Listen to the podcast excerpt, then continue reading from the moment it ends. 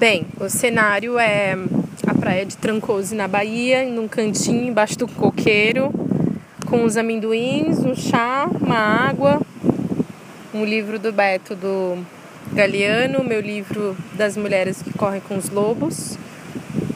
E a gente tem umas formiguinhas aqui também, os bichinhos, e a gente tava batendo um papo no caminho de Arraial para cá, no carro. É, eu achei interessante a gente a gente gravar esse papo e compartilhar com vocês. Então eu vinha pensando no carro assim do, do trabalho da restaurativa, né? Isso que vai realmente é uma, uma revolução é, quando você começa a estudar, aprender muito sobre relaxamento. A gente começa a desmistificar muita coisa, muito senso comum, e quando acho que terminou de desmistificar, tem mais. E a partir da experiência, do contato com o ser humano, assim, tão invasivo, tão próximo como é o meu trabalho, você começa a saber mais e mais e mais, e cada porta que se abre tem mais três portas na frente para abrir, sabe esse sentimento? Então, o questionamento, o estudo, a reflexão não acaba quase que nunca, né? Então, assim, em certos momentos você está viajando e tem uns insights muito loucos. E eu compartilho com o Beto, que é sensacional de compartilhar, porque ele traz, fomenta mais reflexão ainda e pira com as citações dele e tal. Vocês todos já conhecem como ele é. Então a conversa era mais, mais ou menos assim. Eu tava. A gente estava na estrada agora e tem muitas tribos indígenas e tal. E me veio assim o pensamento de nossa, Beto, olha só. A gente vê. A gente percebe tantas pessoas, né? Com seus cãezinhos em casa, seus gatos. E é o, a gente, quem não gosta de deitar no sofá e aí vem o cãozinho pedir carinho, afago. Quanto mais carinhoso o cãozinho é, o gato, mais a gente gosta. Quando vê tá dormindo na nossa cama, a gente adora essa troca, a gente adora esse amor do animalzinho, né? E aí eu trouxe uma, uma ideia muito louca, claro que não tem sentido, né? Depois a gente conversando sobre isso, mas a minha ideia era assim, eu disse, nossa, olha só, a gente hoje em dia com a restaurativa, com a, uma, um dos uma das objetivos da restaurativa é essa reestruturação de laços, é evocar essa reconciliação entre o ser humano, né? A gente tem muito medo, a gente não tem mais medo. Acho que nosso agente estressor, dependendo de onde a gente está, claro, mas assim, não é mais nessa sociedade que eu e você vivemos, né? Não é mais o leão, não é mais um, um, monstro, um bicho na floresta ou uma lenda e tal. É o próprio ser humano, é o medo da violência, é o medo de ser enganado, é o medo de ser traído, é o medo de confiar em alguém, aquela pessoa te levar para uma emboscada. É, e isso às vezes acontece na própria família, isso começa a repercutir, respingar na própria família que a gente vive, né? Já não consegue confiar às vezes no irmão, briga com o pai, se arrasta por 10 anos. Então, assim, é, é, eu falei sobre isso, né? Sobre como a prática, quando você pratica em casa, por exemplo, entre sua família e vai aplicar num filho, como é uma dedicação, como é uma prova, como é um momento, um, uma ação, um, um, movimento de carinho, né? Como é um movimento de carinho? Claro que é. Você está colocando o material devagarinho, você está propondo que aquela pessoa fique melhor do que quando ela deitou ali, que seja por um resfriado, que seja por querer um acolhimento e um colo, que seja por querer um momento em silêncio, porque, porque seja por olhar um no olho do outro mesmo, né? Então, esse meu pensamento, na verdade, começou umas quatro semanas, quando eu recebi da minha aluna Suzana, lá de São Paulo, um depoimento muito bonito, né? E não havia sido o primeiro, mas aí que me chamou a atenção de conversar e compartilhar sobre isso com vocês. Então, o depoimento dela tem um filho autista, o Rafa, e ela disse: Olha, Mila, eu cheguei em casa e disse: Rafa, vamos fazer restaurativa hoje? E disse: Vamos. E ela aplicou todo, todas as, algumas três, quatro posturas no Rafa, tirou foto dele super lindo, mostrou para mim ele super relaxado, acolhido. E aí, depois que no final da prática ele falou: Mãe, agora eu vou fazer em você. Ela falou: Como assim? Não, me dá o livro aqui da Mila, eu vou fazer em você. E aí a Su tava falando pra mim, Mila, foi lindo, a gente teve tipo mega uma, um processo de união, de acolhimento, sem precisar falar, mais de uma hora, um prestando carinho, atenção para o outro, relaxando o outro, trazendo para uma unidade só. Foi sensacional isso. Eu nunca tive isso com meu filho.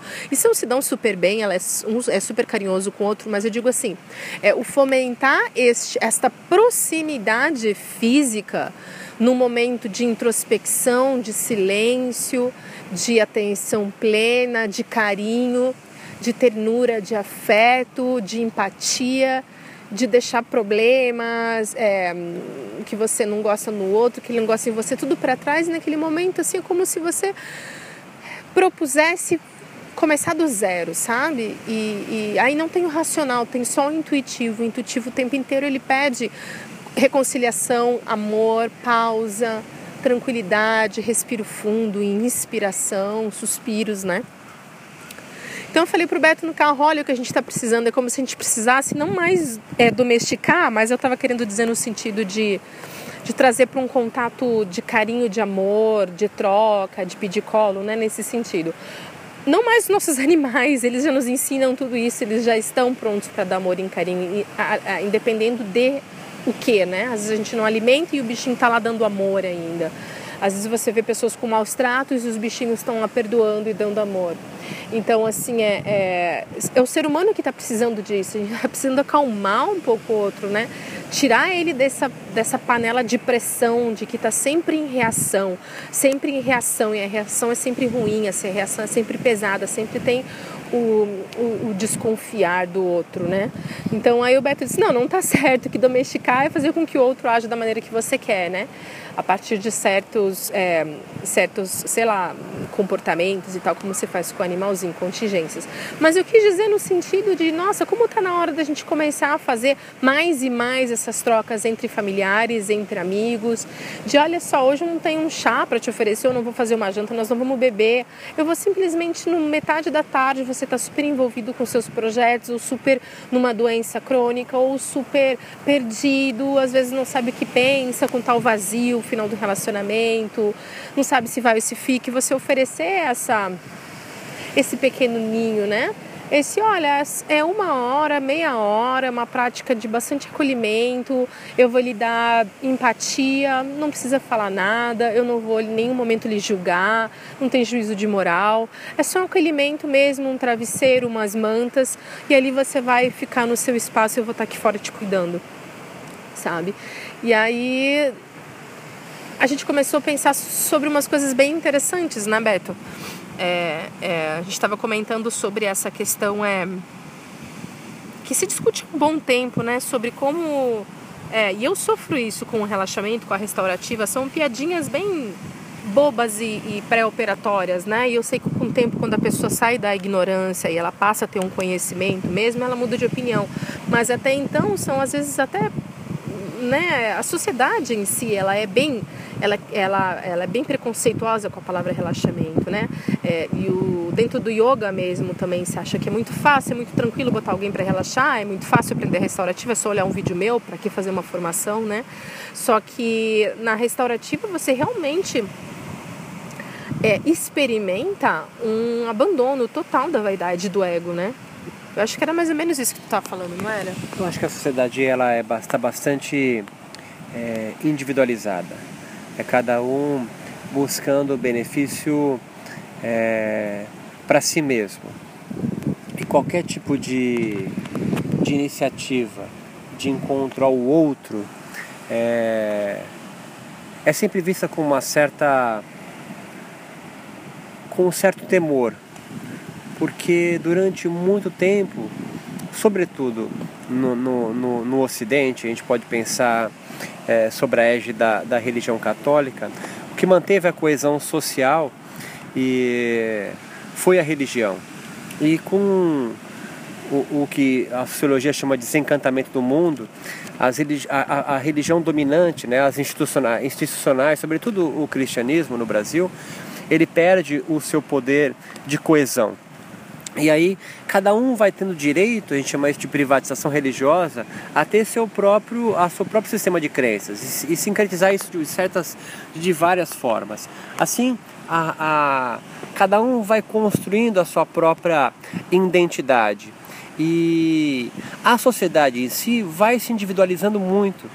É, não é coincidência que o capitalismo é, cresce né, em todos os países e o socialismo perde seu espaço. É uma sociedade é, individualizante e individualizada. Assim, a, quando você propõe uma, um, uma técnica ou uma espiritualidade no qual você é, leva o acolhimento ao outro, toque, numa cidade já meio consolidada por esse individualismo, é natural que tenha uma certa reticência ah, e medo em relação a isso. em uma pesquisa recente em São Paulo, foi constatado que é, 20% da sociedade, da, da, da de, de, de, dos habitantes de São Paulo, né, da mega cidade de São Paulo, é, sofrem de algum tipo de, de transtorno e, sobretudo, de ansiedade. Ansiedade é um medo por algo que você não sabe nomear. Você tem a mesma resposta de luta ou fuga, do medo, mas você não sabe identificar qual é o teu fator de estressão, qual é o seu agente estressor.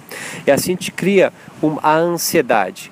É, taquicardia, pupila de lata, você tem aquelas mesmas respostas fisiológicas e psíquicas. Assim, a restaurativa ela entra como uma forma de apaziguar isso.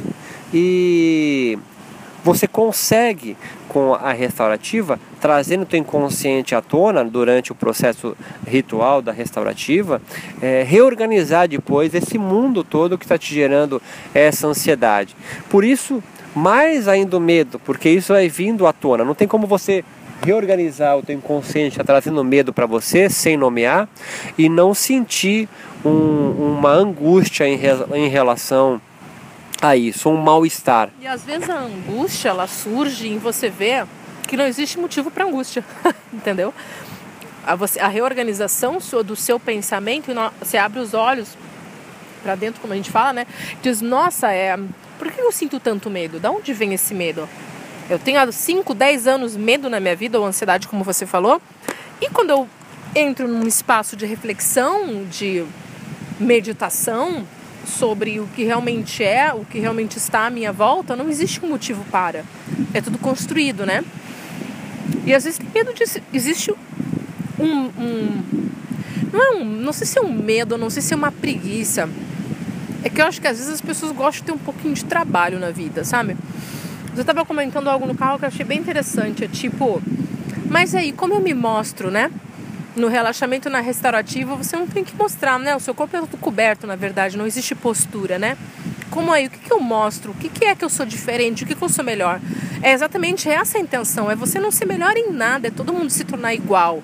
Se você não precisa ser melhor que ninguém, só a ansiedade de ter que ser melhor, só a necessidade de competição, a ambição, já são aí só aí três palavras em que eu vou estar eliminando da tua história, da tua vida.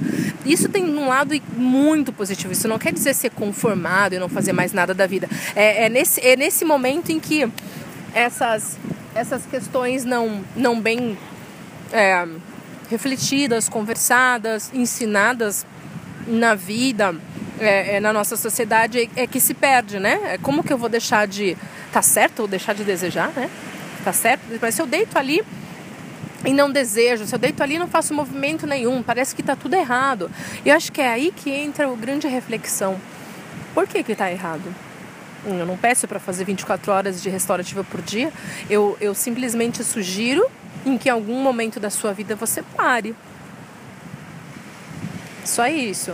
Então, assim, é, o que eu quero dizer é que na ausência, quando eu caio na real e digo, olha, aqui não tem motivos para eu ansiar, não tem motivos para querer mais, eu já tenho as coisas que eu preciso, não tem motivo para eu desejar mais, eu já sou uma pessoa que já cumpri bastante coisas na minha vida, eu posso só simplesmente só curtir, eu posso simplesmente só celebrar, existe um incômodo também. É, a última adenda que eu, que, eu, que eu faço de coincidência, né, de, de comparação, na verdade, em relação a a outras práticas de yoga, né? É bastante comum de uns 5, 10 anos para cá, os principais professores de yoga reclamarem, reivindicarem, né, que há uma obsessão pelos asanas, que todos ficam praticando posturas, yoga não é só postura, yoga não é só postura, mas é interessante que se você der uma pequena busca nos sites desses mesmos professores e nos sites de yoga em geral, é, o que emoldura todas as páginas, os comentários, são posturas, são asanas. Né? É, e a restaurativa, pelo contrário, ela não tem é, nenhuma demonstração de asana no sentido. É, modelo, né? De modelo. De modelo. De modelo, de, modelo não no sentido modelo profissional modelo, mas de modelo de Olha como eu sei fazer bem o Shavasana, olha como eu sou flexível no Suptabada Konasana. E daí, tipo, não, realmente não interessa. E eu não sei de onde que saiu que interessa ao yoga, ao yogi, ao yogi, a yogini demonstrar esse excesso de flexibilidade ou esse excesso de força, né? Enfim, quer falar mais alguma coisa? Então eu acho que é isso. É isso que a gente queria compartilhar por enquanto, tá? Espera, a gente espera poder estar, principalmente é, é, evocando aí alguma reflexão em você. É isso. Obrigada. Namastê.